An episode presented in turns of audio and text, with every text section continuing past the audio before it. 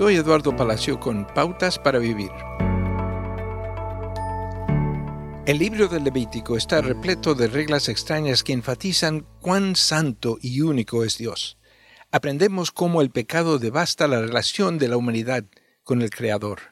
Evitar y tratar la enfermedad son temas que se destacan en Levítico. El leproso era considerado un muerto en vida, porque esta enfermedad le causaba desfiguración severa y discapacidad. Hoy existe una cura para la lepra, pero Levítico sigue siendo relevante. La lepra es una gran analogía del impacto letal del pecado en nuestras vidas. David Gusick explica que muchos rabinos antiguos consideraban que un leproso ya estaba muerto. La lepra es como muchos pecados, indolora en sus primeras etapas, pero aumenta lentamente.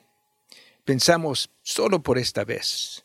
La lepra adormece los sentidos de la zona afectada, al igual que los pecados habituales que llegan a ser normales. Eventualmente, la lepra causa deformidad. Experimentamos decadencia interior cuando repetidamente ignoramos a Dios poniéndonos a nosotros mismos antes que a los demás.